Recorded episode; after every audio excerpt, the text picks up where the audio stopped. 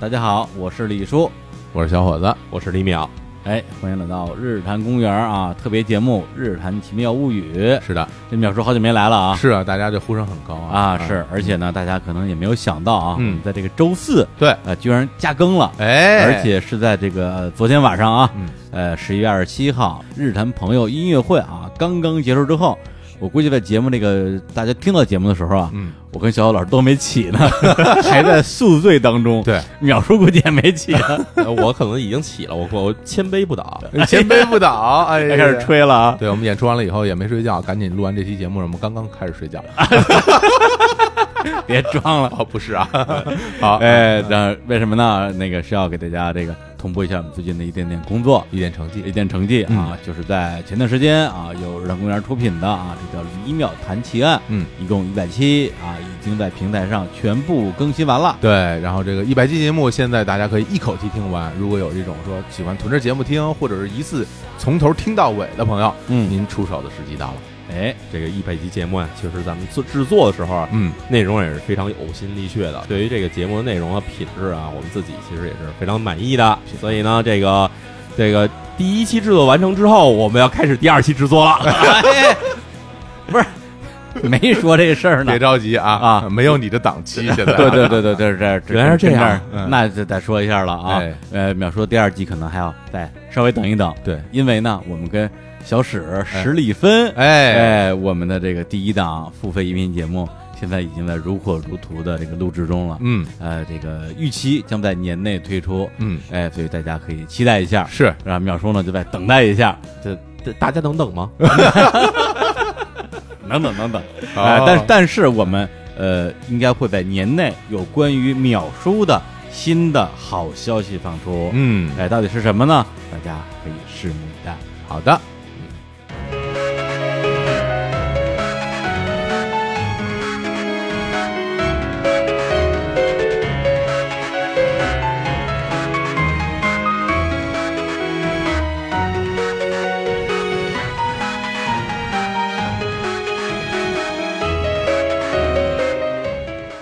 大家好，欢迎来到《日谈奇妙物语》，我是李淼。我是李叔，我是小伙子，我是青年，哎，少年侦探团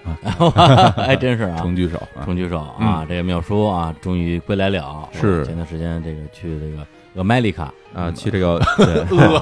鹅鹅打头 了，鹅打去了邪恶的美帝是吧？哎，嗯玩了一圈，然后终于回来了。应大家的呼声，我们今天呢再来录一期《日谈奇妙物语》。对，嗯但是为了节目正式开始之前呢，我得先请半半拉假。哎，这怎么啊说呢？哎，因为这个今天上午啊，就在今天上午，嗯这个我去看牙了。嗯，本来呢，以为就是去给我这个啊敲敲打打就能解决，给你按摩一下是哎，吧？按摩一下啊，嗯对，口腔清洁，结果人家直接做了一个根管治疗。哎呦，对，根管治疗，你们你们都知道吧？杀神经啊，哎我们都知道嗯哎我们都做过， 啊真的呀， 对，没做过这根管治疗，怎么能当主播呢？哎，就是就是每个人嘴里都有一颗假牙，是吧？ 至少一颗，至少。一颗啊，哎至少一颗这是门槛不是我已经有两颗了，这是吧这第三颗了。那你厉害， 对，就结果就弄得我这个这个麻药现在刚刚过嗯啊，啊嘴嘴还不是很利索，嘴嘴还不是很嘴还不是是很利索啊还，有点肿就就，还有点肿。有点肿。嗯不是我嗯最最最傻逼的是我那个啊怎么说？刚那个做完根管治疗，嗯，然后那个护士说喝口水吧，嗯然后就端了杯水，然后我我一喝水，直接从嘴里滋出来了， 跟高射炮一样，啪滋倍儿远。 为什么因呀 为？你嘴麻了，你嘴、哦你并不聋，你不知道。不是有那种鱼， 叫涉水鱼，热水鱼， 对对，那个鱼，它的这个攻击方式就是拿那往出滋水，滋然后滋那些那个昆小虫对，对什么噗的，所以你滋人护士来是吧？ 对，反正就是嗯这这个这个现在还在恢复当中。嗯啊对，而且可能还有一些术后的疼痛啊。嗯啊所以觉得今天这节目呢，我就少说两句，没问题啊，我就少说两句。只要你忍得住，嗯叫什么幻之痛是吧？啊，换牙痛啊， 换牙痛， 那得多小的小孩儿啊，换牙痛， 假装有牙。那是如屎换成年人牙齿的那种换牙痛，不是那个幻啊迷幻的幻。 行行，哎正经说正经说，来哎，我这个啊，歇会儿啊。 哎，行吧对啊对，然后呢，这个今天案子，今天案子是要讲的，是淼叔也是准备了一个，他今天写了一个案子啊。嗯咱们进入案子之前，我还是忍不住想问淼叔一个问题。你说我是我是真的想问你这个问题嗯啊，就是你去过鬼屋吗？我去过好多呀，你去过那种特别吓人的鬼屋 吗？ 我我这状态去哪儿都不害怕，不是你真你真的不害怕 吗我？真的不害怕，没有这根神经。你是如如何做到不害怕的？就你比他们强大，他就不 怕。啊你为什么比他强不是大他刚呀？才不都说了吧？他缺根神经，他没他那个害怕的神经已经根管治疗啊没了，对了，对他还 他还有美军制服、防毒面具， 奥运火炬， 对，这你怕谁呀？小小时候电视台演过一个英国的那个系列电视剧，叫《心慌慌》系列，嗯然后里边有一集的故事是叫什么“王大胆儿”，哎有那么一个人，就是那个人就是 神都不怕。对什么都不怕，我天生的就是其没实有害害怕这个感这觉。的确你能看到，比如说去那些那个大型的游乐园，嗯或者什么什么嘉年华那种嗯大型游乐园玩，嗯你就看就坐那个过山车的人。嗯是有一部分人是一点都不害怕，嗯嗯睁着眼、嗯嘻嘻哈哈笑着，啊怎么着都没事，还能在空中抓一手机，啊，这都不害怕。但是有有人，比如我吧，嗯我虽然喜欢做那个那个项目，但是我就特别害怕啊，那鬼屋你 怕吗？鬼屋你行，你鬼屋行我从来没敢进去过，就是真的呀真害怕，那么害怕不敢进。对啊看那样，讲个故事都这样。还怕进去把那些那个扮鬼的工作人员给打了，对，人家说不让殴打，那不让我天们。是的啊，老想打人家。星星老师呢？ 我我去过，我那个去过日本的富士急游乐园的那个磁极综合病院啊宇宙第一鬼屋，对，宇宙第一鬼，我差点死在里边啊儿，真的 到现在我都有 PTSD。那个，我一个人晚上走那个居民楼的那楼道，我现在都有点心理阴影。真的这个呀过去好多年了，一一二零一二年去的，这过了七年了，我现在都有点害不是。怕他那个所谓第一鬼屋是指的最吓人是吗？那个一是吓人，二是它长度是 吉吉尼斯世界纪录最长。对，然然后而且它里边儿布置成一个废弃的医他院，对原先就是个废弃医院，呃，是吧？原先就是它废弃医院原址是一对个，啊废弃的医院，然后它那个一波一波走，每波的路线不一样，它那个啊用各种隔断，每波人都凑不到一块儿去，哇呃各种手术台上边的啊，我不描述那些 场景了，反正太吓人了。对哎你呀从铁皮柜子里就钻出来一什么呀？嗯你站着，你觉突然觉得脖梗子那儿有呼吸，嗯你一扭头，我的天儿啊，然后我就你就不行了。 哎呀，现在到现在心里现在有时候我刚去完那儿，我回家那个就回国了，然后回家晚上我我就冲澡，嗯冲澡的时候洗头我不敢闭眼睛，嗯，我担心一闭眼睛，我再一睁眼，嗯你面前有人，我面，前有有有个有个人，拿有个鬼刀，对我就我特别害怕，就 希区柯克对，已经都这样了。是不是可以以毒攻毒，在家晚上看看什么山村老师冲一冲？你可以试试，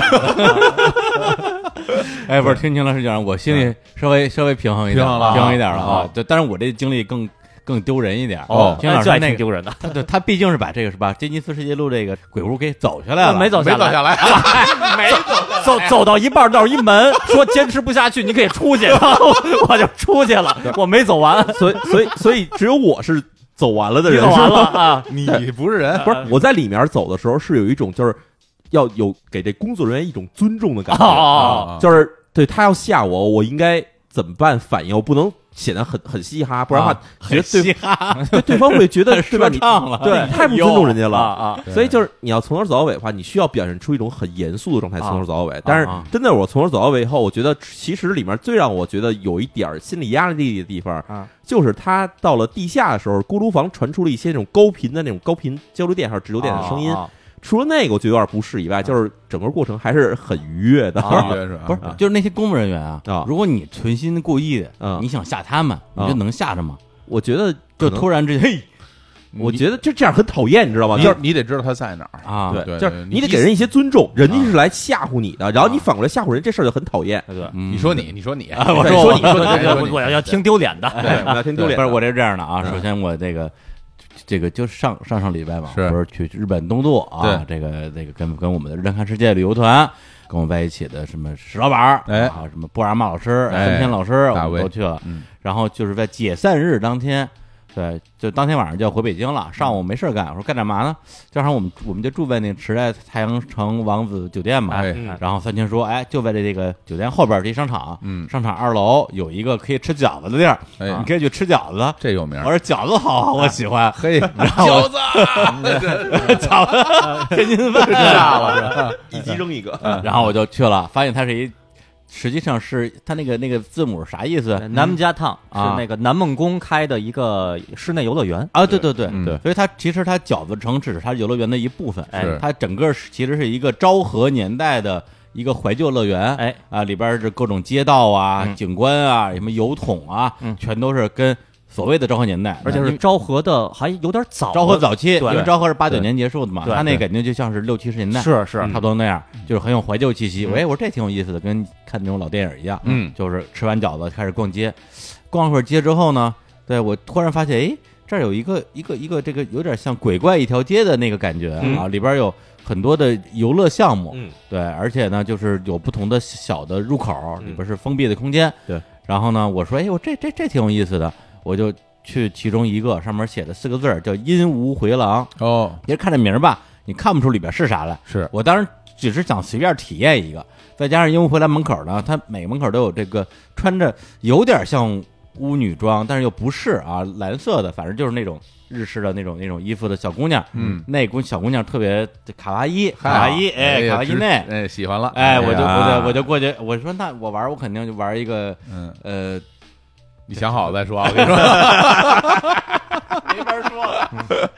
你要玩一个什么？嗯，后来我说我那那我去哎，就去一个这个接待人员看上去最亲切的啊是吧？哎，然后我就过去跟他说，我说这这个我我我我能进去玩会儿吗？英语哎用哎什什么语言英英 English 啊 English，啊我啊只能 English 啊，哎就我对英语倍儿好。然后他就说你得去那机器上买三个金币啊啊啊，三个金币六百日元。嗯我一看六百日元就三十多块钱嘛，啊啊玩得起。哎爸爸买了仨金币嗯给他了。然后呢，他当时先做了一一个一个事儿，我其实我不明白他他是不是日本的一个习俗，找了一根白色的绳子嗯套在你身上，啊然后就给你还给你轻轻的系个扣儿，就是你斜挎了一一一条个绳儿白绳儿，对嗯感觉像是可能是驱魔什么之类的。嗯，哎，我说哎行，我说这个有这个白绳附体，啊白有绳啊气氛了，白绳御手，哎嗯玉手，嗯然后我说我就我就进去了，进去之后就一一一个铁门嘛，哎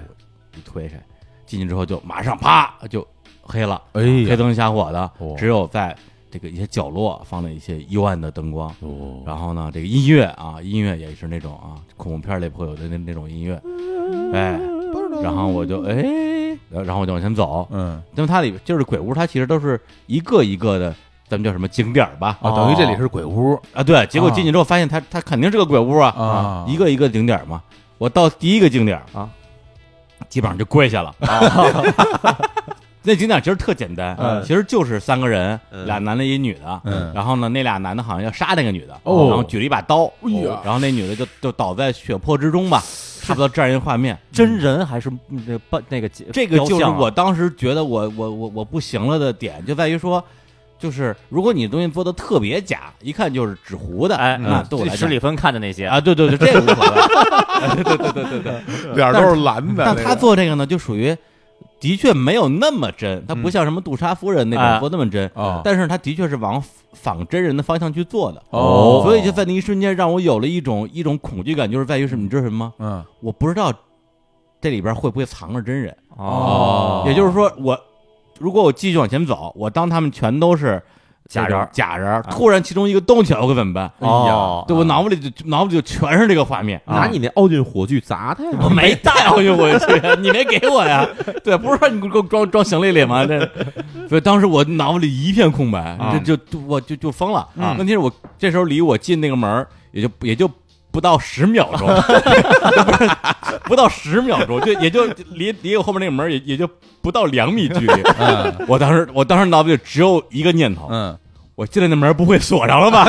我哇，说我说我得不要锁上那吧？怎么着？你跑出去了？不是嗯，往前跑，那谁知道这这玩意儿它它多深呢？是对，往回走那门要从那边锁上了，那我不就我不就密室了吗？哎，对啊，对我我脑子里出现的念头全都是，如果那门那门锁了我怎么办？嗯我是挠门，我还是砸门，我还是嚷嚷啊对，然后结果一开那门，哎，开开了。开开了，对，我就就等于说进去之后不到一分钟我就出来了。嗯，然后太快了，你这也啊然后那小姑娘以为我走错门了啊然后用日语就是笑眯眯地跟我说说，哎，就是 it's it's wrong way 什么之类的。啊哎然后我说 no，I'm I'm so afraid，so horrible。 哎呀，然后吓得一脸煞白。然后姑娘一看我这哎样，啊啊懂了，嗯然后笑眯眯的把我那绳儿摘下去了，嗯退给我仨金币，走 吧，嘿 呦，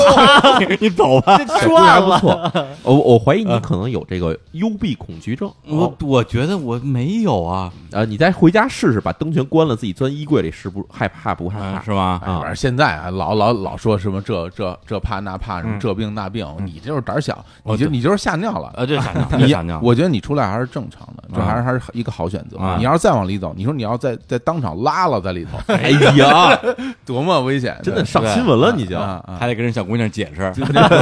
不是我拉的，啊 就是人家那那个新闻上说，人家在那个地铁里边儿有啊人有人有人挤挤拉了，然后有人然后有人在这个这这鬼屋吓出屎，不是对，然后都是什么吓屎 了，打打字都，结果真的是吓屎吓死了，了，我 吓得吓屎了。对，当天晚上就上新闻，一中国游客在时代一鬼屋里吓屎了。 配配着背景背景歌曲都是他下了夏天是吧？他下了夏是对，然后后来从那边出来之后，迎面撞见石老板，我说我 吓吓死我了，吓死我了，史老板说：“我刚里面刚拉完出来 的。行了行了行了，太口太重调了性啊！好了好了太好棒了，了”节目调性太可怕了。行对，对，反正这是这是我的一段这个这个一段经小历。小经历，小经历啊啊，啊这个博博大家一笑哎，不过你这段经历跟我们今天要讲的还有点关系。啊，是吗？有关系吗？对啊，你讲你讲这个就是凶杀嘛，啊，凶杀现场。哦今天今天我们这案子也是跟这个也是一凶杀凶现杀场有关系的。对，就是我讲的案子都是凶杀吧？嗯，好像是啊好像是啊好，没有命案的有有没有命案的吗？没有，一都没都得出点事儿也 有一些打拳皇什么之类的。啊对对对对对对对，对，好吧， OK 那我们就开始吧。，啊行，啊来吧那那那那你们就开始吧。哎，行啊，你先休息一会儿，我我我我先歇会儿啊。那个，你把那绳儿解了，我我推你，推 你推你，推你推仨金币，推你仨金币。哎来，淼叔，我们今天来要吧讲的案子是什么案子？今天咱们要讲这案子，其实离可以说离今天发生的时间其实并不远啊。嗯就是时间是在二零一四年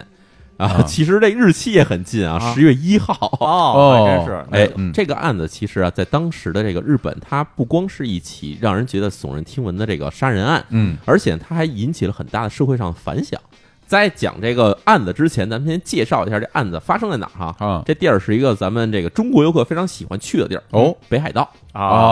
哦，北海道在日本旅游里边算是，我觉得算是第一热门啊，。就是第一热门，确实第一热哦真门。的已经第一热门对了对，因为因为就是比如说之前像那个日本旅游，什么京阪啊，对还有，京阪神，哎，然后什么东京出大大阪进什么，是类似这种，反正就是比较多。但现在我看就是全季节，啊冬天去北海道看雪啊然后什么夏天去北海道看花儿，嗯看很对多很多啊专门只去北海道的对旅游团啊，就是北海道很多的现在真的是日本第一大旅游点啊，嗯对嗯就因为然《后非诚勿扰》的缘故 有可 能是吧？对对嗯。然后呢，这个地方发生的地方呢，它其实是在这个北海道非常知名的两个城市之间的一个小村儿。哦呃，这城市啊，在札幌嗯和这个西张两个城市之间。哦，在札幌，大家知道，一去札幌就是什么札幌拉面什么乱七八糟哎这些东西。是对，对，西张产什么？西张产这个西张蜜瓜。哎，哦对，很多人都说，哎，去西张就想去吃蜜瓜什蜜瓜么的。可贵了啊，非常很贵日语叫 melon melon 没了，对， melon 嗯冰激凌味儿的哎，我们 melon 味儿的冰激凌啊，哎但是在这两个城市之间啊，有一个小的厅，叫做这个南幌厅。啊，哦南幌厅它这个位置其实是属于札幌市的一个，可以算是一个市郊地方了。哦啊哎，这地方刚刚开发不久，差不多在这个九十年代时候才开始大规模开发，以前都是农田。它现在给开发成什么样？它现在给开发成为这个札幌的，就是很多人在这儿居住，上班是在札幌，然后住是住在这种地方，哦，啊算是一个小卫星城或者是一个居住城市的这种感觉。明白了睡城啊，对对对对，哎，睡城就是这词儿。嗯，然后这个城市其实只有八千人，很小，哎算是一个大村子吧，也就是。哎嗯，呦太少对啊啊，，天通苑好像有五十人，不是五十五十万 人，我对啊听说也只剩50八千人。人在北京一幢楼都装不满，对对对啊哎，就是它，因为日本它没有那种高楼嘛，全是那种嗯一一间一间那种这个所谓的叫一户建嘛哎，，对，所以那地方盖满了全是新盖的小房子。哎呦，那一户建还是呃这家里经济好像还不错的人，但是这地其实算便宜的地也方，是也对是所以并不要很多钱。嗯在这南晃厅啊，有一栋这个特别大的大房子，因为我们知道这个，其实这一户建基本上这房子，大家在看过日本的房子，基本都是盖个两层或者盖个三层也的比小楼他，们家，嗯也比他们家。嗯，但是你这地要大了的话，你这房子盖起来就非常气派了。对，哎，在这南晃厅有一户这个最大的房子，这户的最大房子呢，他们家是佐竹家，啊这家人姓佐竹。左竹，哎啊，这佐竹其实可能有一些朋友对这日本战国什么的有了解的人知道哈，佐竹这个姓儿哈，其实有一支是这个日本以前的这种所谓贵族，哦，哎，就是佐竹的这个大名家，哦，是大明啊，哎，但是呢，这一家其实在这个南晃家这边，他们是一个这个佐竹这大名家的一个分支，哦，然后啊算是一个当地算是有钱有势的一家人，嗯哎，在这个二零一四年的十月一号的凌晨两点半的时候，嗯突然这当地的警察这边就接到了一个这个报警电话，打过来电话人就是佐竹家的这个大女儿，哦，哎，这大女儿呢，她其实叫才子，嗯佐竹才子，她打电话来，在凌晨两点半的时候跟警察说：“你们快来，我家里的这个外婆跟我的妈妈都被杀了。”警察一听就觉得，这夜里两点半打过电话来说家里人被杀这事儿，这听起来很恐怖了，算是。嗯然后呢，这警察赶快说说你在原地待着别动，我们马上就派人到现场去看。呃这时候我们来讲一下佐竹家到底是什么构成啊？嗯佐竹家呢，其实是一共现在在这房里住着是四口人，里面呢是有这个七十一岁的外婆，叫做佐竹须三代，嗯，然后呢四十七岁的这个母亲就是佐竹和美，嗯，然后还有两个女儿，大女儿才子二十三岁，最后一个呢叫佐竹智子十七岁，但是呢她不是二女儿，她是三女儿，那这家人其实这构成挺怪的，嗯因为对你想这么大一房子里边只住四口人，本身就挺少见的，很少见。哎对，而且而且我觉得有有两个问题哈哦，这我估计大家听到也会觉得，就是首先这屋里没男的呀，嗯，一个男性都没有，是对吧？而且另外这二女儿呃不在家里住啊，那对那是不是嫁出去了还是怎么着对？这是怎么回事呢？哎，这两个问题其实正好跟我们这案件相关，所以咱们放在后面再慢慢的给大家讲。嗯哦，好，这时候我们先说，警察来到现场以后啊，嗯警察来到这儿以后，先看到这个我们刚才说大女儿才子，她站在门口就显得很慌张、很害怕。然后呢，这警察就说：“那我们先进屋看一眼吧。”嗯警察一进屋，先看，哇，地上首先一进屋就看到一层，这家里的一个母亲就是这个和美啊，嗯就死在这个卧室里头了，一地的血。然后呢，再往二层去看的时候，二层这个外婆须三代也死在地上，也同样是身上看起来很多刀伤。哦，是刀伤，刀伤。但是呢，这家里还有一个三女儿，哦嗯这三女儿智子，当时警察来的时候，智子从自己卧室里走出来了，说自己刚睡醒，不知道家里出什么事儿。嗯这警察一听觉得很奇怪嘛，这个假如要真是外面进来人了，嗯把这俩人捅死了，嗯把这俩人弄死了以后，这个三女儿怎么一点事儿都没有？第一，她什么都没听到；第二，她还刚刚还是在睡觉，这被惊醒的过程，这人也没对她下手。所以警察当时就觉得很奇怪的一个最可怕的问题就是，这个凶手很有可能还在家里，还没来得及对质子下手。哦，所以当时警察说：“这样咱不行，咱得把先把质子保护着。”于是呢，警察就带着这质子还有这才子这两个女孩子，就先全躲到这个屋外面。应该，嗯哎，嗯然后这时候警察就想啊，因为他毕竟来的人其实是当地的民警嘛，哦啊这事儿我们我们我们没法去解决这事儿了，嗯嗯我们赶快跟上级去汇报，嗯让上级派出这个专案组的刑警来到这现场来，无论是做勘查也好，还是说去看看现场到底是怎么回事进行分析也好，这些事情我们只能先把现场保护起来。对，先得围上，对，或者把这个就还没确定是不是的犯人给锁在屋里，因为是他有可能是不是还在那儿潜伏着呢？对，这是很有可能的一种情况嘛。嗯于是呢，差不多过了一个小时左右，从这个札幌市内来的这个专案组这个刑警就赶到了现场，嗯现场让他们赶快进屋去进行勘查嘛。嗯刑警进屋以后啊，首先就先要看这个，首先死者的情况。嗯他们现场发现啊，其实调查了一圈以后，发现有几个疑点。第一呢，就是这个母亲这个和美，她身上其实只有一处刀伤，哦这刀伤是一个致命伤，就在脖子上，哦很长，十几公分一大刀口。我这一刀下以后，这人肯定就直接就死了，嗯要不就是肯定满地都是血。然而呢，在这个祖母须三代身上，并不是这样的下手的方式，而是浑身到处都是刀伤，全是那种戳的刀伤。哦，我就扎进去的是吧？全是用这个，而且这跟看出来这凶器啊，基本就可以当场确定了，就是一把菜刀，就是那种尖的那种日本那种菜刀。哦长的那种长的那种的啊啊然后在质子身上是没有任何伤痕的，嗯，这就是在屋里当时这个所谓凶案发生时候这三个人身上的情况。哦，那你看这个两个妈妈和这个外婆还是区别对待的，嗯对吧？一个人就只有一一刀，嗯一个人身上好多刀。其实我们如果听了很多我们节目的听众，嗯，就听到这儿，您心里肯定会有一些想法有了，些判断有了，些判断了。那我们接着听，到时候到底是怎么回事哎啊？啊，第二就是嗯因为这个，其实刑警啊，他们去处理这个入室抢劫、杀人案件，其实算是经验非常丰富了。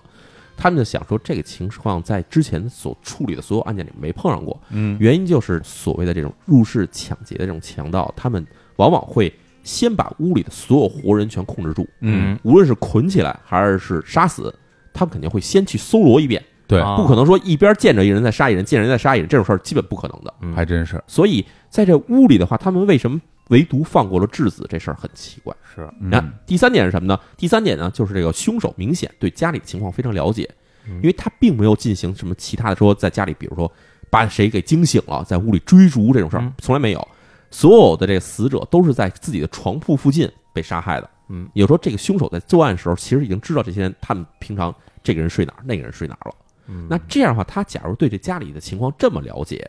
但这个凶手为什么不选择白天下手？因为哎白天，所以我们想说白天好像入室抢劫好像听起来很恐怖，但事实上在日本的就是所谓这种这个睡城的这种地方来说的话，其实白天入室抢劫的话，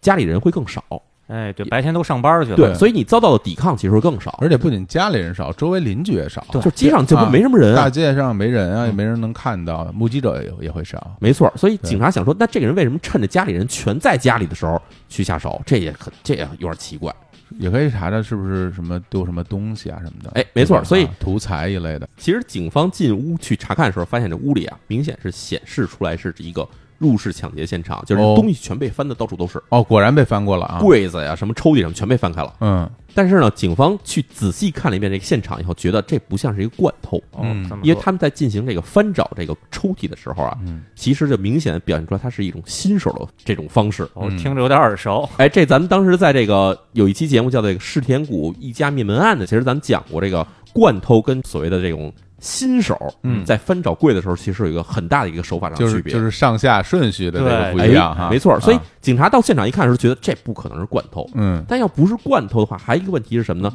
就是这个人他在杀害这个家里的这个和美跟须三代，也就是这个妈妈和外祖母的这个过程中的话，嗯他们显示出来的手法也不一样，就是哦妈妈是一刀致命，嗯这看起来手法很老练了啊。嗯，但是这外祖母身上的刀就全是那种戳伤、扎伤，嗯，明显感觉起来这两个事情就有一种矛盾感，就这到底是一个人干的，还是一堆人干的？嗯啊嗯到底这个人对这家里熟还是不熟？嗯这人到底是为了图财还是为了害命？这些事情其实当时的这个刑警在看这过程中的时候，他们就不断的就是脑子里是有很多矛盾的点在嗯在交织着的。对这所以这得得问问这个报警的这姑娘了哈啊，才子啊，哎要看她怎么说这事儿哎啊才子当时描述是什么情况？就是他当时其实在札幌市内的一个这个药店工作，啊他，是一个药剂师。嗯然后呢，晚上他一般都是等这药店关门儿，是在十一点左右关门儿，嗯然后他需要收拾一些东西，然后可能还要理一些货物以后再回家。所以普遍来说，到家的时间基本都是在两点左右时间的，哦，他这基本两点才到家两哎呀，哦这这不两点才到家。他他到家以后就发现家里是一片狼藉嘛，哦，于是他赶快慌忙报案了。所以警方从这个才子嘴里听到的这种过程，其实是感觉是一个很正常的过程。就完全就是一开门儿嗯就看见家里这样了，没错然后马上就报警了。没错，但他们家这些人那个就是怎么住啊？就谁住一层，谁住二层？就家里情况其实这样，就是嗯和美，就是家里的母亲啊，嗯是住在一层的卧室的，哦然后剩下所有的人，就是包括这个大女儿，然后三女儿，还有外婆，都是住在二层卧室的，哦就每人有一间小屋。对，那然后所以就是母亲就是死在他自己的那个卧室里了。对啊，所以就每个人他们死的地方都是自己的卧室的嗯位置。嗯然后唯独这质子，质子当时是把自己关在自己的卧室里面，就在屋里睡觉。他那间屋不光没有任何的所谓被人家入侵的痕迹，嗯然后甚至质子跟警察说什么声音都没听到，自己根本不知道外面出了什么事儿。哦，这个除非他那地儿是一个录音室，哎，墙上都贴着那个吸音的这放放鸡蛋的那种海绵，嗯可能是他这个睡得比较死吧，啊如或果者说比他如带着自己随身听睡觉什么的，这有可对能。戴着耳机什么哎，的。因为毕竟当时质子十七岁嘛，还是一高中生嘛。哦，哎嗯，然三后女儿，嗯，但是通过现场调查之后呢，其实这时候警方已经把凶案的最大的嫌疑人已经定在了这两个女儿的身上。啊咱们这时候再回过头来说一下佐助家构成到底是怎么回事。，哎哎是之前我们说这佐助家，首先他家里没有任何的男人，全是女人，对，对吧？然后呢，二女儿也不知道去哪儿了。嗯，这个咱们先从这个佐助家是怎么到了这个南晃町来说起的。好啊，佐竹才子跟佐竹智子这个姐妹，她们的父亲啊叫做佐竹龙一。嗯这个人呢，其实他是一个有三个女儿的父亲，嗯，他的这个老婆就是这个我们之前提到这个被害了的这个佐竹和美，嗯这一家人呢是在一九九四年从这个札幌搬到这个南晃町过来，哦，然后这家搬过来的这个背景上是什么样呢？就是因为佐竹和美的家里头其实是比较有钱的，哦，就是说这个女妈方家里有女方钱家有女方家钱里非常有钱，咱们嗯在这个札幌市内有很多房产，我那么有钱，哎，然后呢，他们搬到这个南晃町的时候，这个这有一笔这个安家费嘛，你要买地然后盖房，嗯所有这些资金呢都是由女方所提供的。嗯然后佐竹龙一的工作呢，其实是一个下水道的铺设工人，嗯，哎呦，那是最普通的工人了，这算是一个体力工人吧。哦是啊，嗯然后呢，他的收入也是比较一般的。哦，哎，到两千年的时候，也是佐助一家搬到这个南晃町，过了六年的时候呢，结果佐助和美的父亲突然去世了，嗯，就也就是说，这应个该是龙一的这个老丈杆子死了。哎或，者说一上来报案的那个才子，他的应该算老爷外祖父，外公对外老公爷对老爷外公死了，嗯，然后死了以后呢，这家人的遗产呢就全被这个佐竹须三代，也就是这家人的外婆给继承下来了。哎，等会儿啊，嗯听到这儿，我发现一问题，呃是这个这老太太啊呃叫佐竹须三代，姓佐对竹，是吧？然后她的这个女儿啊，这个和美是吗啊？对，然后这他们家这这老公，嗯和美的老公龙一姓佐竹，他们他们姓儿一样，他们不会就是同样姓氏的一家人吧？啊其实原因是什么呢？就是日本他们有这么一个习俗，嗯，就是有人嫁到自己家里来以后是要改姓的，对，是啊一般就是跟夫姓嘛。跟夫姓。对啊，但是有另外一种情况，就是入赘女婿，就是所谓叫倒插门女婿。哦倒插门女婿在中国其实你是不用改姓的，哎嗯但是有一种情况就是，比如说姓王的这个女婿嗯倒插门进了这个姓张家的这个这一家的话，嗯生下的孩子是很有可能要随这个姓张那家那的哎必。须的，嗯你对吧你入赘，你生了孩子这叫入就赘就是姓人家姓儿。所以在日本情况是，你假如是一个入赘女婿的话，你要把自己的姓儿改成人家娘家的姓儿。我啊，怪不得，那等于说 这个男的，嗯他原来其实可能可能啊，大概率是不姓佐竹的，对哎呃龙一。然后因为他入赘，但这种情况之前在日本没，就是各种材料里面我没听说过，是是很少见啊。很少见，就是入赘这种情况，其实现在就是现在的我们看很多家庭，嗯你入赘不入赘，其实都是你搬出去以后你们自己过去。对对对，但是在佐竹家不一样，因为佐竹家它背景是一个贵族家庭，哦，就是比较有钱、有钱有势的家庭，大户人家，所以人家家是要为什么要招你入赘的，是要需要你去延续香火的，嗯，得姓我们家姓儿。你得必须信我们家姓，而且嗯可能还要听我们家人管理你。明白明白。哎哎，淼叔，你在日本这个待这么长时间，就像这种入赘这种情况，我没入赘过，不是，你要是入赘了，现在还姓李的话，估计入赘一个这个日本的一个什么韩国后裔家庭。对，咱们好好说。就对是你身边，比如认识人或者听人说，像这种入赘情况多吗？很少很少很少，非常。少见。我现在见到，其实我认识的很多朋友，他们都是那种结婚了以后，嗯两个人还各自保留自己的姓氏的。哦，现在可哦以是这吗样了，哦，现在可以这样了。哦其实，在很长时间之前，就是很多是默许的，嗯，就是我们登记结婚了，一个姓黑田，一个姓竹中啊嗯这两个人结婚以后还姓黑田和竹中，嗯这种情况，其实，在现在日本的这种夫妻之间，其实还是比较多的。哦，那这其实是一好事儿，这比较有人权啊嘛，对吧？对，其实，其实这个事儿，你想想看，我我插一句，我插一哎，句怎么来？了？李有李老师有啊有吗？有跟那个跟哎，嗯，但不是改姓儿，嗯就优白书，你记得吧？哎对，这个浦饭优助去拜访啊，嗯上一代的邻界侦探真田黑呼，啊，然后他们家的两个孩子都跟着真田姓，啊就是等于说都是跟着妈姓的，哎，没有跟爹姓，嗯，因为他觉得他他爹的姓太俗了。 哦，对，油啊，这叫什么呀？ 你你你这儿去，谁就谁跑跑这儿说一个这个，我想起来就上来就悠悠白书真什么的，的，啊你该养病养病。 我跟你说，牙病导致脑部有 病，真的得治。哎，不过这个仔细想起来，你看像像中国嘛，嗯呃，现在就我们没有这种情况，嗯对比如说两个人结婚之后，然后随意随一个人的姓儿，但是你看像欧美，嗯结婚以后都是要改姓姓氏的哈，都会改成这个男男方的姓氏，所以现在人家那边登记结婚的人也不是那么多了，对吧？大然家后全是然后那种然后然后 partnership，然在后一起日本也是过改姓氏，就是我们可能觉得不改姓氏是正常的，对但是有可能在国外这种改姓氏是正常的，对，我是觉得这改姓氏那个，尤其啊，嗯尤其是对于明星来说，尤其对于被改姓的氏的那个明星，往往是女明星了。嗯嗯嗯，对于对于粉丝来说特别不适应。是啊当年山口智子和唐泽寿明这个对结婚以后，对大家都说莫非不是山口智子了，变成唐泽智子了？对啊这呃说出来觉得特别不顺。木村拓哉，对啊对对对对工对藤静香是吧，对对啊这他们现在其实对演艺界的人是往往会保留一个艺名，在在这个户籍上把名字改过来。哦这是一种就算是一种折中的方法啊，吧还。真是。对行，那我们接着说，咱接着那那讲吧这家等于说这个这个龙一啊，嗯他是个入赘女婿，入赘女婿哎呦，那这日子不好过，就是入赘女婿一般来说啊，没有什么地位，那除其实没有啊，而且你想，这祖竹家他是毕竟是这个出身高贵，嗯，啊所以这个家长作风是非常严格的。可以想所象以你，想，徐三代一旦把这家里给接了过来了以后，这老太太她其实并不是一个普通老太太，哦，这你听这名儿，对对你听这名儿，虚三代。虚三代，哎我的，这这，天我觉得哪这是六六十岁以下的人不会起不的可名字能，什么什么难什起么的性之柱，啊什么对虚三代，而且这虚三代听着特别像一个女将的名字，，哎，还真就是是。那种是吧？事实上真的是这么回事儿。嗯徐三代虽然说是名义上是继承家产，啊嗯但是其实以前祖竹家的这个生意也大部分都是徐三代自己亲自打理的，哦，哦他本身在实际层面就是老大他就是一个老大。啊哦所以呢，她当时等她这个老公死了以后，嗯徐三代就提出来说：“我在家一人住着呀，嗯也挺没劲的。哎，哎，我这孤家寡人嘛，嗯，搬过来跟你们家一块儿住。反正你们家房子也是我出钱盖的，啊你不能拒绝我，必须搬到你们家这住。啊！哦我的天，然后寡寡人就到你这儿来住了，哎哎，搬过来以后，她提出来说啊，首先我搬到你这儿住来，你们家里开销我出钱，嗯，我养着你们家人，但是财大气粗，但是你们得孝敬我。”嗯等我死了，我把我财产全留给和美。你嗯注意啊，他没说我把财产全留给龙一，哎嗯，他说我留给我的女儿，啊嗯，这样你们就可以继承我所有遗产了。嗯，就在这种条件下，最后等于是徐三代就强行的搬进了这一家人的这个居住环境里面。那这不是道家跟慈禧太后似的吗？这对你想，人原先家就是夫妻俩人带着三个女儿，这看起来是挺和美一家人的。啊是啊突然来一太上皇，对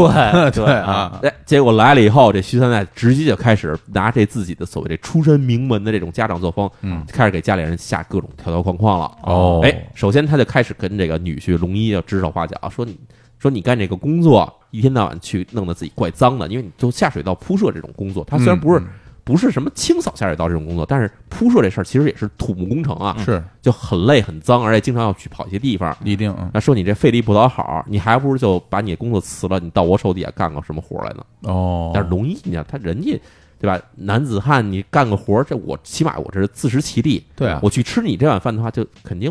肯定不会很顺利。对，哎，这是一方面，他就开始嫌弃这个上门女婿啊，第一没什么地位，然后第二也没有什么能出头露脸，嗯然后呢。就开始嫌弃家里这些女儿了，啊因为这仨女儿就是龙一跟这个和美生这三个女儿，其实小时候都是挺无忧无虑长大的孩子。嗯然后呢，等这个徐三奶来了以后，就开始说这孩子没规矩，对吧？哦说话办事儿不知道说这个敬语，对我也不尊敬，这没规矩，这是一方面。还是说这一个个都又难看又脏，就真的对自己的外孙女直接说，一个个都又丑又脏，一看你们就是下水道工人的女儿。哦，哎呦，这个已经完全的歧视了对，人身攻击了，这对个啊，而且徐三代啊，他养一只狗，嗯这狗他自己特别喜欢，就拿这狗当亲人一样哈嗯。这老太太养只狗还是挺正常的，可以理解。日本老太太养狗特别多，哎，但是他这说说说你们家里说这家里这仨孩子一个个又吵又闹的，还不如我这只狗呢。嗯就这种话说来，其实真的是挺伤人的。非常过分了。那哎就建议他去跟那狗俩人一块儿过，挺好 的呀。哎，嗯，最后他开始说说什么？说有时候他跟这个龙一和这个和美这两个夫妻俩就训话，嗯说早就跟你们俩说，说孩子啊生一个就得了，能传宗接代就够嗯了。说你生那么老多，让人看了我就讨厌。这都是瞎说。这这对啊本来我想说他这个比较封建家长的思维吧，到这儿已经觉得这就不太正常了。这人就对是那总的来说，咱们不管是年轻人、老人，这个子孙后代多不是一个坏事儿。啊而且这是你自己的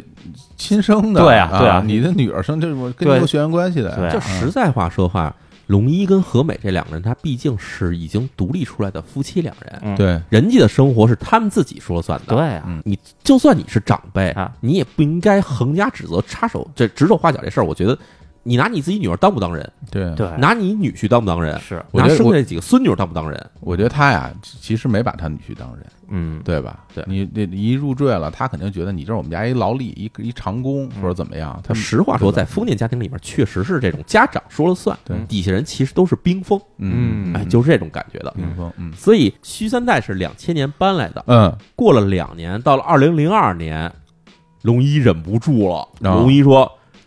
要不让你妈搬走，嗯，要么咱俩就分开啊算了。”实在不行了，实在过不下去真了的可以想象，每天横挑鼻子竖挑眼，然后天天骂你，这谁受得了呀嗯而？呃哎最骂大自问题己是，假如要真是丈母娘搬来跟自己家住的话，嗯我要是一家之主，我顶梁柱，我家里吃的喝的全是我出钱，啊嗯那他指责我也我也理直气壮，啊我说对吧？你吃的喝的我的，啊嗯， 那问题是丈母娘她还特有钱，搬来以后。人家还把你东西全包办下来了，嗯然后一天到晚说你不挣钱，说你又对吧，什么都不行，嗯你还没法反驳，因这为你房子都是人盖的，真的嗯吃人嘴短，拿人手短这啊！是太难受了。所以龙一就说啊：“我说我这工作虽然说确实不怎么挣钱，嗯，但是呢，我能养活我自己，对，劳动最光荣，我对这也是我，因为我也是劳动人民，我是劳动人民啊，啊对啊，我可以跟你分开。嗯，就是是你要是说咱们过不下去了，你也同意咱离婚的话，我就搬走。哦，要离婚啊啊，，真的就提出来说，哦要不你把你们家老太太轰走，嗯，要不咱俩就离婚。那怎么办呢？结果这何美也是这种旧式家庭里长大的女性嘛，嗯，她就说说那咱离婚就离婚吧。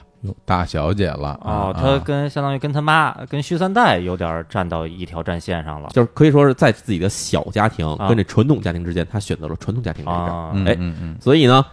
这边你知道徐三代听说这个女儿女婿要离婚这事儿，他正巴不得呢。美坏了，哎对哎，当时说快跟他离，快跟他离，啊赶快给他轰走。嗯于是这结果就这个龙一跟这何美就很快达成这个离婚协议。嗯这离婚协议里是这么写的哈，首先呢，这家里财产肯定跟龙一没关系了，因为你是一入赘女婿。是，第二呢，就是这家里仨女儿怎么办？嗯这仨女儿呢是分别对待的。首先是大女儿才子，嗯，大女儿才子是徐三代认定的这个接班人，哦，于是说这个人得给我留下，这是我们家的这个继承人，长女， 哎，长女嗯，然后其他女儿你全带走，我一个不要。嚯，这这倒这倒是这言行一致，哎之前就说这生一个就好，嘿哎呀现在就是你全带走啊嗯哎嗯但是龙一他毕竟这收入是有限的，啊对吧？龙一就提出啊，说你要把两个孩子全带走啊，嗯我其实是难以应对的，因为虽然说我这边有份工作，我嗯有收入，但是我要搬走的话，我首先要重新租房，哎，然后孩子带走以后，我肯定不在你这个小厅这儿住了，我肯定搬到札幌那边去住了。就是在工地附近吧，就得对，所以这孩子我也得给他办转学，嗯啊，啊，所有这东西都要给钱的。嗯，然后我这现在手里这些钱，我对吧？你又不给我钱，嗯然后我这么就虽然进被你们扫地出门了以后，嗯我这些钱我一时半会儿凑不上，嗯，以所以他就提出来说，啊说我先把二女儿带走，哦，这样呢，三女儿这个质子啊，毕竟她现在还小，刚五岁，说、哦对你们先在家里先养着她，等她长大了以后，我这边就开始有了这能实力以后，我再把她接走。哦听着也合理，哎嗯对哦，这就是说这个，怪不得这男的和这二女儿不在家呢哎，啊哎啊，所以在二零零二年，在龙一和和美达成这个离婚协议，龙一搬走了以后呢，嗯这，家里就只剩这个四个女性了。哦，而这样呢，其实也是给后来的祖族家出现的家庭矛盾啊，埋下了一个可以说是不稳的因素吧，嗯埋下了一个种子。是，从这个须三代角度来说，其实啊，才子是接班人，嗯我们家以后继承家业的一个人，嗯所以呢，他肯定是这个要着重培养的。嗯，但是质子就不一样了，虽然她现在刚五岁，一个很可爱小女孩儿，嗯但是从须三代的这个眼光里来看的话，这是给人家家养的孩子。就是一累赘，对吧？就是以后迟早你得远走高飞，嗯我们家留不住你，我们家也不想留你。嗯于是他在对这个才子跟质子这两个亲姐妹之间就开始出现了区别。嗯首先啊，才子肯定该上学上学，所有好吃好喝供着，嗯嗯但是质子这边立刻就转变成为家里这个多余的孩子，甚至啊就变成家里的女佣了。啊，这那么小啊，这这你有点像《悲惨世界》里面冉冉让留下这孩子啊不吧是？不是，是这都是这都是旧社会的事儿吧，对，这都都古代那些什么灰姑娘什么的，就对啊特别惨，对，都啊是中世纪的事儿，对对两千年以后还有这种事儿，哎，啊所以呢，在这边徐三代，当然我们之前说过，他毕竟是家里的这个所谓经营这家里生意的这个人嘛，老大，哎，老大嘛，嗯他这个不光自己在海边，就是外面各种社会活动啊，经营公司什么的。嗯，他这时候开始把何美就给带在身边了，哦因为他知道自己过几年死了以后，何美肯定要先接手嘛。哦，得带着他女儿先见见世因为面，哎毕竟以前一直何美在家里是一个家庭主妇，不嗯出去上班的这么一人，嗯嗯那我得给她带出来，是天天就把何美带在身边，就去培养她。然后呢，才子那边还得安排上学嗯，这样一下弄下来的话，家里没人干活了。哦，哎，这徐三代呢，我也不知道他得是出于什么原因啊不哈。是您家不有钱吗？您请个是吧对啊呀请个帮忙的就完了吗请个？佣人所以你听啊，这徐三代他家里虽然说是请了这种佣人帮忙，嗯，但是呢，他把这佣人就安排让他干一些大活儿，比如说洗家里所有的衣服什么这些事儿。啊嗯但是所有的家里的小事儿，包括比如说做饭、洗碗、嗯收拾屋子这事儿，全推给了只有几岁大的质子。这属于虐待，对，这绝对属于虐待。你让一个五六岁小女孩儿对啊给一家人做饭，做什么饭？不是开玩笑吗？对吧还没灶台高呢嗯啊！除了这些事儿以外，还有一些更让人觉得耸人听闻的事儿哈。嗯首先，北海道这地方大家知道，经常下雪，嗯是这一年可能在恨不得有四五个月、五六个月都在下雪，半。年半年嗯冬天，哎，对，然后只要一下雪，家里门口这个扫雪这事儿就全是质子的活儿。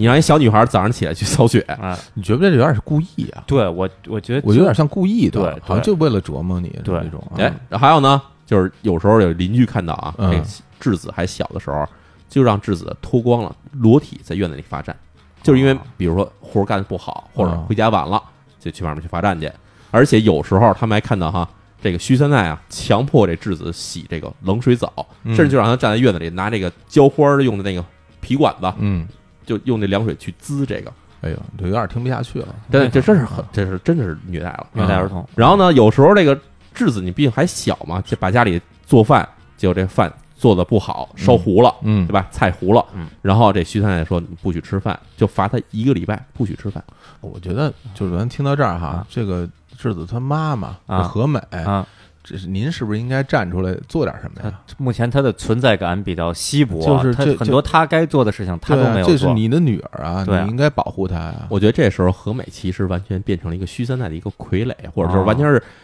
母亲让我做什么我就做什么，嗯，母亲没让我去做的话我就不做，这就是何美的心态，嗯就是。嗯他的意思扪心思，我相信何北这时候就想说，我什么时候能接这个徐三奈的班？啊，好天我把你的一些东西全我全给继承下来，嗯所以我这时候要是比如说我公开反抗你，你去虐待质子的时候，我站出来说不行，我要保护质子，那可能我自己也被扫地出门了。哎呀，这时候何美完全是一种自保心态。嗯，然后嗯徐三奈对这质子的虐待还有什么呢？还有就是有一次哈、真的是质子回家做作业，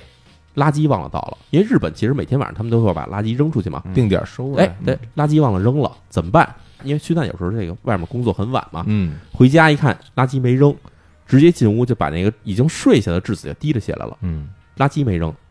没关系，你把这垃圾全给我吃下去，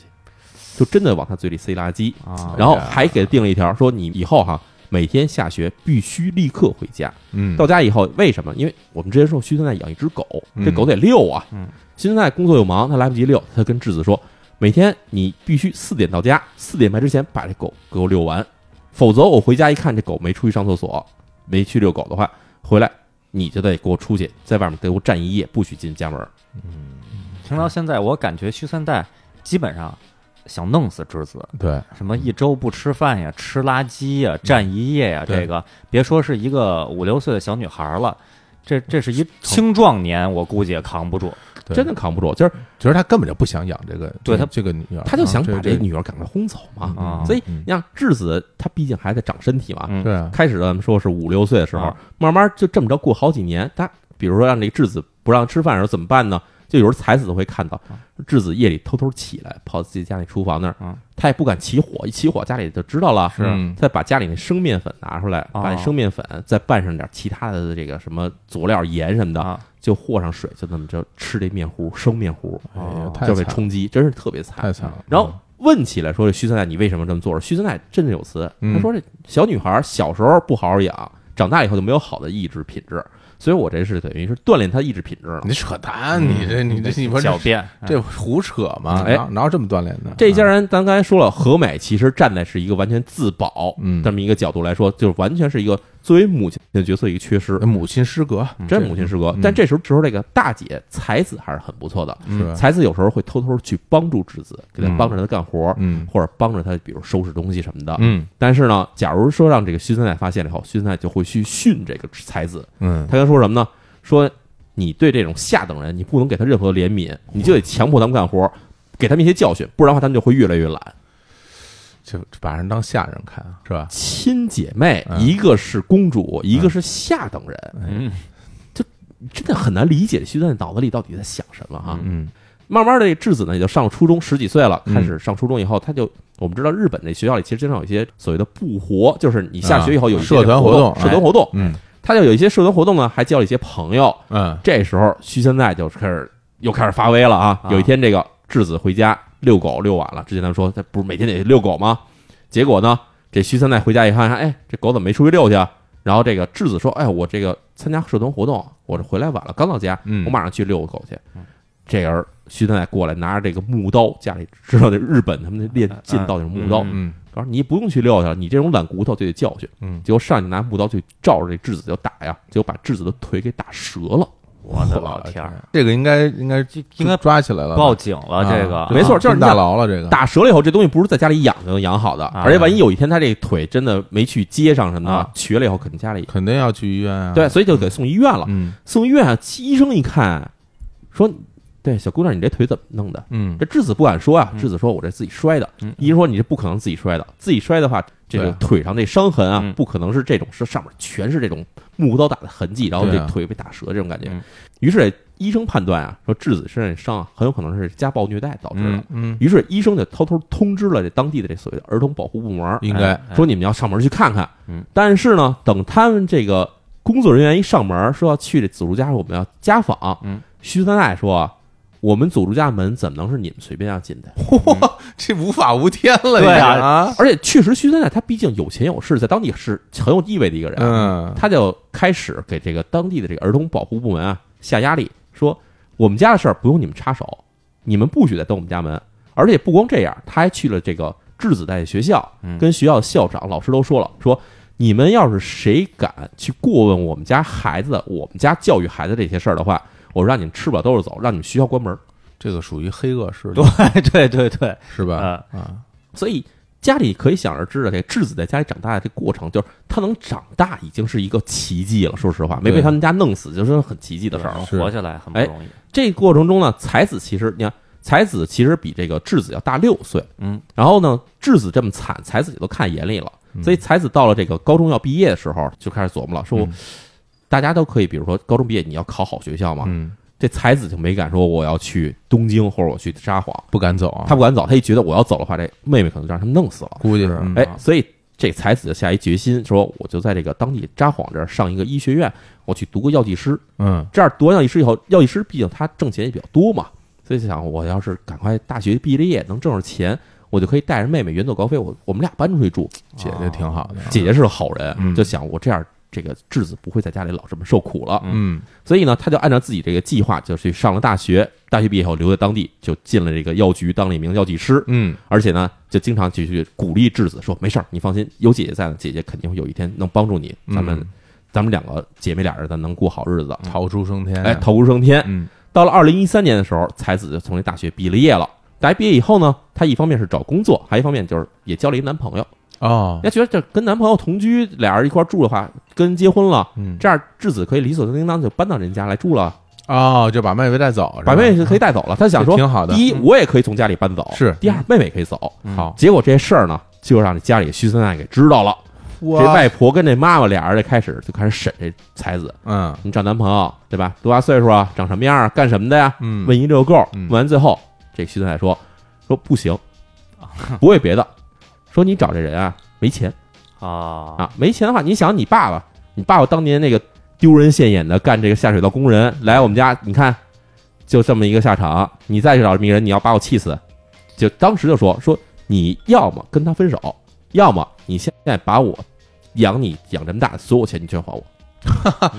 哎呀，哎，这这嗯才这没这办话法这话他说得出来，嗯啊但是这那才子真没办法，才子最后真的是没办法，就是很难过的就跟这男朋友分手了。哦，分手当天晚上，才子回自己家，就回到自己屋里，就使劲就一直在哭啊嗯，就哭得非常的伤心，因为毕竟一定啊，他又喜欢人家，而且嗯就对他来说，第一客观条件来说，这是一个他能逃出家里一个唯一一个机会。嗯，第二就是他其实跟这男朋友其实关系就是感情是很好的，嗯嗯，所以被勒令分手以后，才子在家里就哭的真是昏天黑地，然后质子就进来就开始安慰他姐姐，嗯俩人就开始讲了很多这种以前的就是两个姐妹两人啊熬过一些苦难的事情。太惨了，哎，这时候质子就突然就说，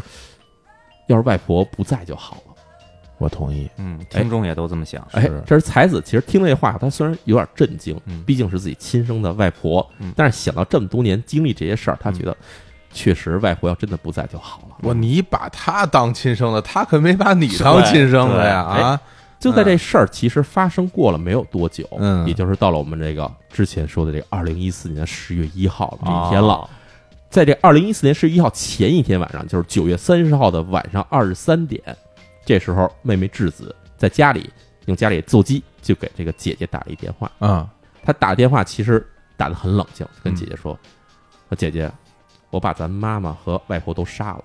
哇，这时候大家知道这案子其实明凶白手，嗯，就是质子，就是这嗯十七岁遭受了无数的虐待、嗯苦难的这个女孩儿，嗯，最后在家里把这个外婆跟妈妈全杀了。所以怪不得他那个外婆身上有那么多刀伤，哎是对这时候姐姐呢，就听完这事儿以后，她虽然说觉得怎么可能啊，嗯但是呢，她也马上就从这个公司就回到家里了。她到家时间差不多是晚上一点来钟，啊，到家以后，她问那妹妹说怎么回事儿。嗯这妹妹说啊，我其实已经全计划好了，嗯，当天晚上我给这个家里人的这个晚饭里头啊，因为她负责做饭啊，对在我晚饭里下安眠药。哦，这样早早的妈妈跟这个外婆就全睡下了。嗯睡完了以后，我就拿家里的菜刀把他们俩人全弄死了。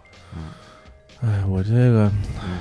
其实说心里话啊，我感觉是一种解脱。嗯，就我听到这儿，我感觉终于可以不再受罪了。对，当然我们从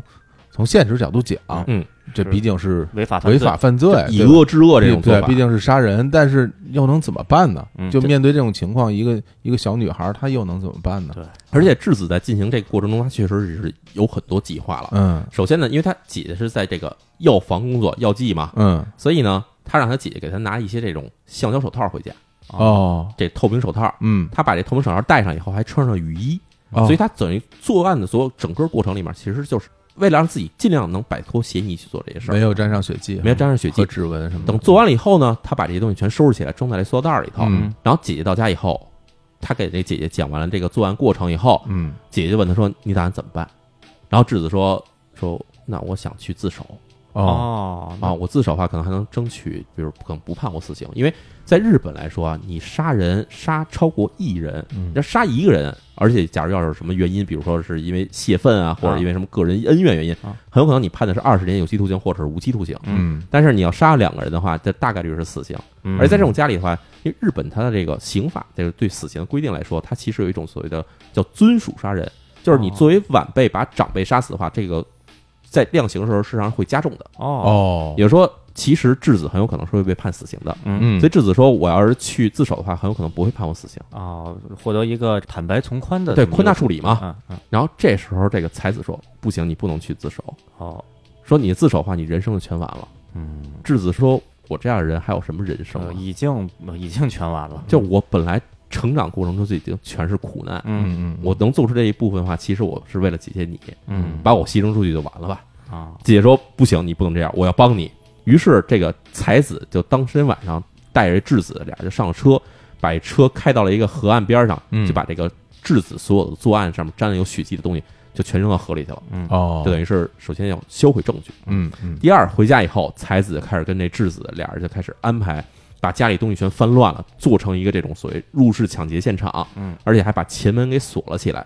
啊，叫成密室那种哈嗯叫造成就是只留后门，嗯就是让警方能以为就这个凶手是从后门进来的。啊，然后做完这些事儿以后，他就跟质子说：“说你赶快回屋里睡觉，然后嗯这样姐姐我来报警。嗯但是没想到，其实这些事情他们所谓的所有的掩饰，在这刑警面前看起来的话，其实都是充满各种疑点的，非常业余非常业余。对对对，所以当天等刑警他们在现场勘查完了以后，就把才子跟质子两个人带回了警察局。嗯没有多久，质子其实就全坦白交代了。啊哦交代出来以后，这事儿结果就被这个媒体知道了以后，就开始公布出来了。媒体报的肯定首先就是说南晃厅发生了灭门惨案，嗯而且这个你知道标题党肯定会说啊，是这家里对吧？孙女杀害了母亲跟这外婆，嗯很多人看着觉得就很震惊，就觉得这事儿这个孙女简直是罪大恶极嘛呃嗯啊。家庭教育出了问题，家庭教育出了问题，到底我们的这个社会到底怎么了？对肯定是这种事儿。 对啊嗯但是呢，这个质子的这个学校的老师和同学是知道这到底是怎么回事儿的。嗯哦，他们虽然说一直看质子各种受虐待，他们不敢说，因为毕竟有这佐助家的势力存在。还嗯威胁过学校，哎，维修学校，但是他们其实知道到底出了什么事儿。嗯于是从这个学校这个老师和同学这个为中心开始啊，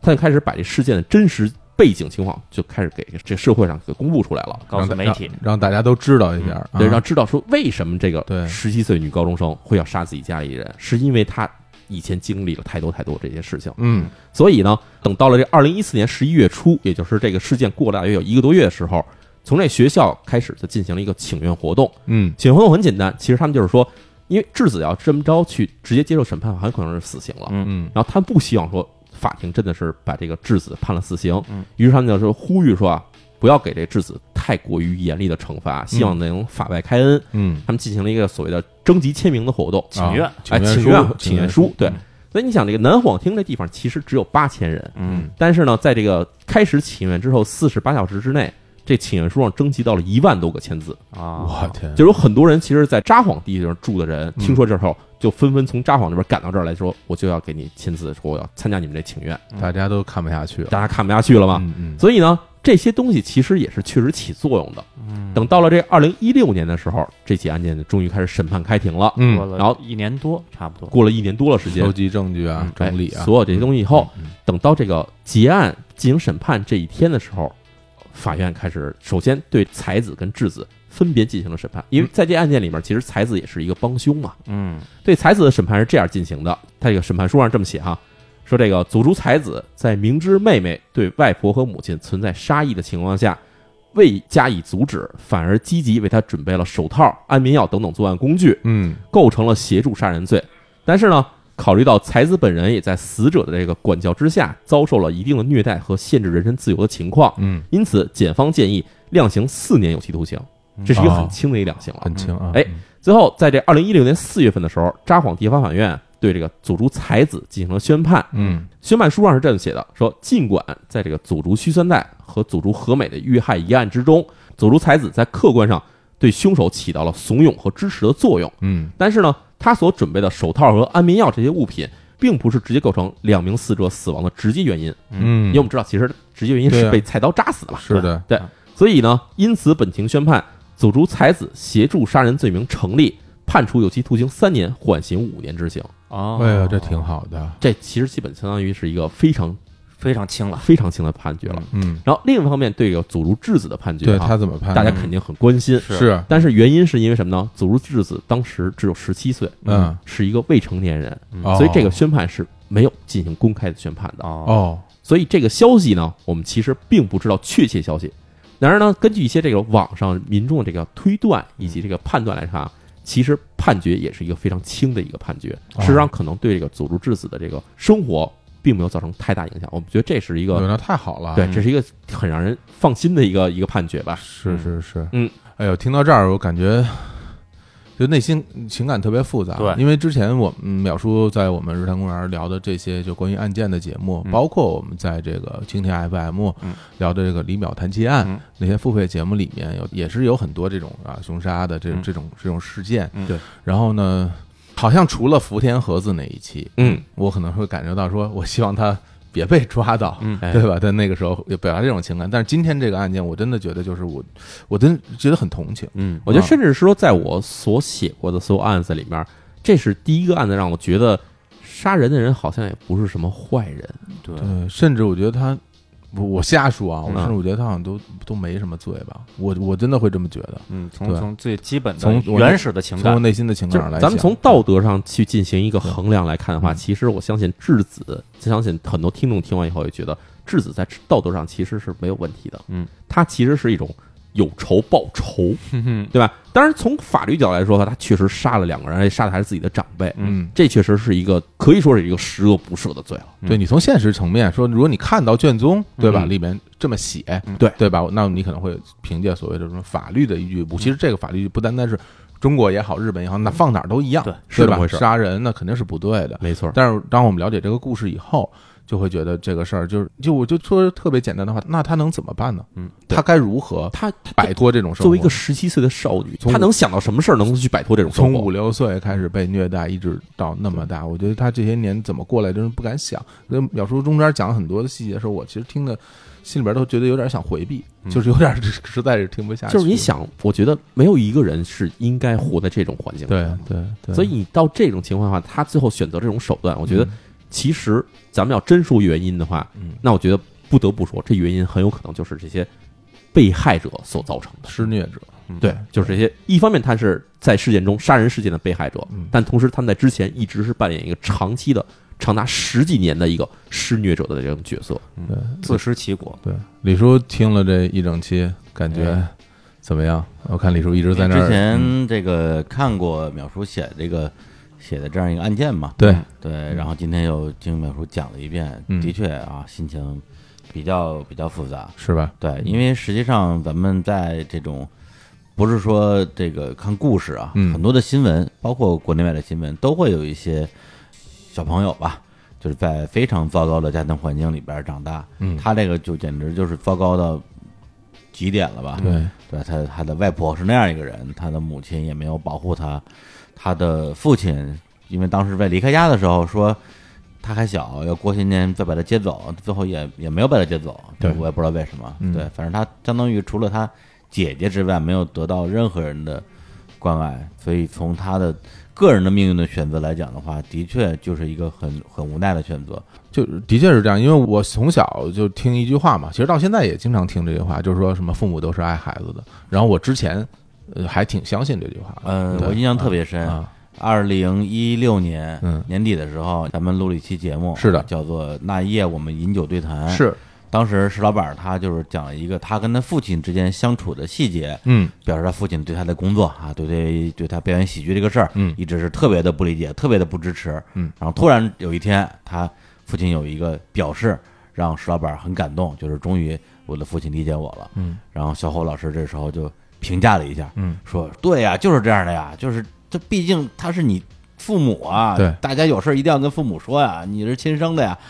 然后当时我听了之后，我说，哎呀，小侯老师怎么说呢？这是这个成长环境很幸你的福你啊，真是太幸福了， 太幸福了嗯你的成长成长兄真是真是太幸福了，你才会、你对才会觉得说是亲生的就一定会爱你。实对，际因为上这不是这样些年见了很多的，就是有时候听身边人来讲述这些故事，有时嗯候看一些什么新闻啊什么的，大家聊起来，我就越来越觉得真的不是这样，真的就这句话真的不能不能随便说了，我觉得就是有很多，包嗯括这个案件里面，那对个薛丹丹那个外婆，她对她的这个孙女一点儿爱都没嗯有，就是零，对，对一一丁点儿都没有，对包括他一开始认定是自己家族继承人的这个大女儿，其实他也没有什么爱。对，我觉得也是，我觉得其实可能在他眼里来看的话，家族的所谓的继承或者家族的荣誉这些东西的话，可能要比亲情要重的很多。嗯而且这个案件，这老太太大家听上去已经很恶劣了，是吧但是其实之前我跟淼叔一起录的那个《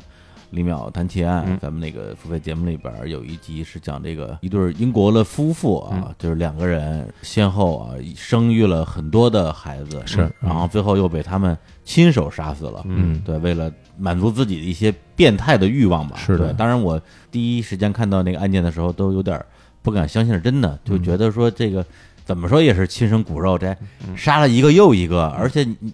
你要真是这么讨厌他们，你可以不要生啊，嗯但是他们完全不拿小孩儿当人的那种感觉，对真的挺可怕的。对，那当时这篇文章写出来以后，在这个很多读者留言里面也看到啊，其实很多人都是说自己的生活家庭虽然没有这么惨，嗯但是也是真的在家庭里感觉不到什么爱。嗯然后我相信，其实这种情况在我们的可以说是现代社会里面，可能并不是说只有这么一例。嗯对，之前在那个豆瓣儿有一个非常有名的小组嘛，就叫“父母即祸害”，哎，群里边的内容基本上都是大家在分享自己类似的成长经历。如果说大家说二零零二年那个时候啊，二零一二年，包括什么现在二零一九年，是现在社会上还有没有这样的人存在？如果大家凭空拍脑袋想的话，你可能觉得不会有。嗯觉得很难想象，对对，感觉对你可能一九一二年的时候，对可能有 对，可能有很多这样的人，哎是吧？但是现在是吧已经已经这么这么这个时代了，还会有这样的人存在？确实有，确对，实有的。而且就没人管得了他了，感觉哎，对吧？在家里为所欲人为，哎不光在家里为所欲为在社会上为所欲哎？为对，，嗯完全不像是文明社会能够存在的一个人。对把嗯那那个儿童福利院的人赶走，去嗯然后去威胁学校，这些其实都已经都已经违违反公众良俗的就这些。人日本黑道都不这么干。对啊，嗯，就是对吧说，就是说实话，其实在我看起这件事儿里面，咱们尽管说佐助龙一作为父亲他有去世的一面，嗯然后佐助和美作为母亲也有去世啊的一对面，啊母亲做的也很差，也有一面非常。但是差须三代，假如他不用这种旧式的家长思维去统治这一家人的话，嗯，他完全不可能达到这么一个结果。他假如真的能够像对待才子似的那么去对待质子，把家里人全一视同仁，嗯，用稍微平等一点眼光去对待所有人的话，嗯这家人不会变成这样的结果。是我觉得就是家长也不都他这样，对就算是就是家长，人大部分人也是正常人，对对啊就是家长。往往是这种严厉，我就然后严厉说一管不教，二，就对，你就都都得听我对的，是吧？我就不用讨论了，这都听我的。对这可能他是这种方式，但你这属于属于虐待啊，对对你什么一周不吃饭这种，就是家长也不至于这样。这有点像回到了奴隶社会的对感觉啊对，奴隶主。其实这个，我觉得虚虚三代的很多的他的这个实际操作上的做法，啊嗯我听着特别像淼叔介绍过的好端健各种监禁事件，就是属于一个洗脑加监禁，把这些受害者全都把他们关在一个地方，然后对他们进行伤害嗯，啊，就不像是不像是普通的一个正常的交流的状态。而且当地的就刚才咱们提到了嗯什么儿童保护组织也好，包括包括学校，嗯还有可能还有涉及一些什么。警察吧，我不知道啊嗯。对但是他们在这种过程中，他们也缺失啊，就是他们知道这个情况发生了，然后就被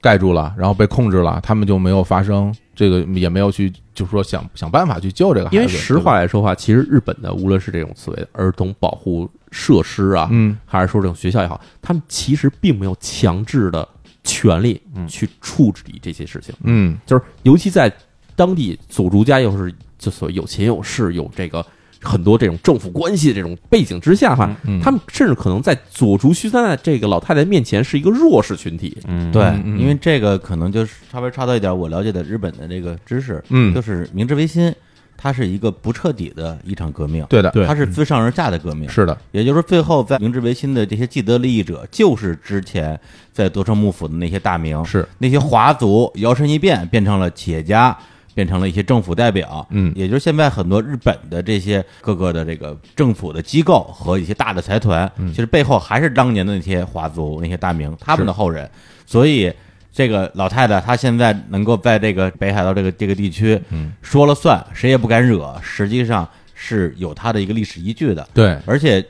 他这个形象，其实如果咱们给他来一个一百八十度的一个一个转变，就是之前我们也看过一个动画片儿叫《夏日大作战》，嗯哎，那个其实也是日本以前对这个华华族族对留下，也是一个老太太，对也是说的特别算，但是人家特别好，对人但是是个善良对人，人家特别好。啊最后由于这些相当于是网络病毒吧。搞得这天下大乱的时候，他直接打电话给给首相说：“你你小子要把要把日本管理好啊！嗯对，你们你们要加把油啊！哎对，就是这么一个形象。也算是滥用权力了对，。也不是滥用权力了，对，对但是他做的所有的事情都是在为所有人好吧？是但是走到另外一个极端，那对就是就是这个老太太了，就是这个哎徐三代了。对，你看看人家是怎么干，你看你再看看你，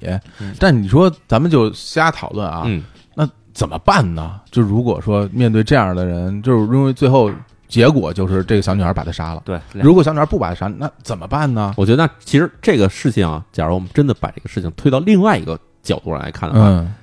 假如是须三代和和美这两个人把质子虐待致死，嗯，那这个事情很有可能就不会出来了，肯定摁住了啊，对吧？嗯，对，就真的不会出就来爆不对对出来对了对，就会让对你吧觉得毛骨悚然的一个事情，就是这么大的一个恶，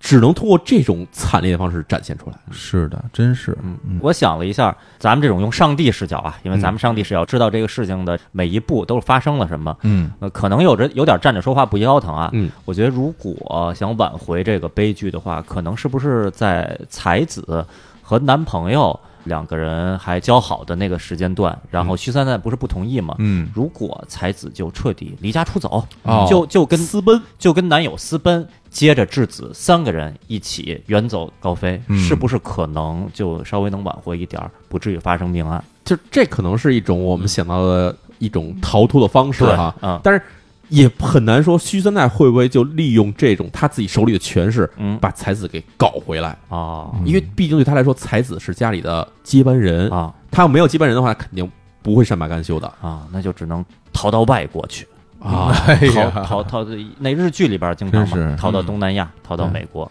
所以我觉得这个，咱们要是说总结一下这起案件的这个背后的真正的原因哈，我觉得其实跟这种须三代走卒一家人这种所谓的传统的，或者说是一种非常错误的，啊错误的、恶封劣建的、恶劣的嗯这些所有的价值观、家庭的这种嗯亲情观的丧失，嗯然后以及对这种就所谓旧式家庭的这种所谓家庭观念的这种强大的存在，其实我觉得是分不开关系的。对，所以我们就觉得，你看，嗯、如果咱们从法律的层面说，嗯那你就是杀了人了，嗯对对吧？然后，那没有没什么没什么好说，那杀人肯定要接受法律的制裁喽。嗯没错，对，但是如果说最终的结局像才子，我们知道啊，然后质子我们可能也不太清楚，嗯但是按照淼叔那个说法，嗯呃，或者是大家的这种说法，传如果言对，如果他们是那样的一个最终的裁决的话，我倒是觉得可能是一个相对公正的结果吧。但其实说实话，因为真的说实话，我们挺无力的，嗯就是面对他这个情况，我们又能怎么办呢？我们也就是对所谓的情与法之间嘛。对，嗯就，他还相信哈，法律至少在这个案件的处理方面上来看的话，还是让人觉得还是充满了人情味道的。哎，真是这个社会还是要继续往前走啊！对嗯哪怕现在到了九零一二年，还存在这么多、这么多非常的反人类的，我真的觉得这是一反人类的做法。没错，随着社会进步，真的希望这种事情能够就像被我们消灭的什么天花一样，就就哎嗯消就消失在这个世界里，那那就是最好了啊！是的，嗯。呃，那好吧，那今天我们的这个案件就聊到这里。最后，淼叔给大家带来一首歌，哎，这首歌的话，我想这首歌是想要献给这个案件中的受害者，嗯也是所谓的凶手，嗯这个佐助智子的哈，这是来自于我非常喜欢的追名林琴，他所带领的这个乐团叫做东京事变的一首歌，叫做嗯《闪光少女》。好，那我们就在这首歌里边来结束这期的节目，跟大家说再见，拜拜拜。拜。拜拜拜。拜。今日今か確かなら万事会長よ明日には全く同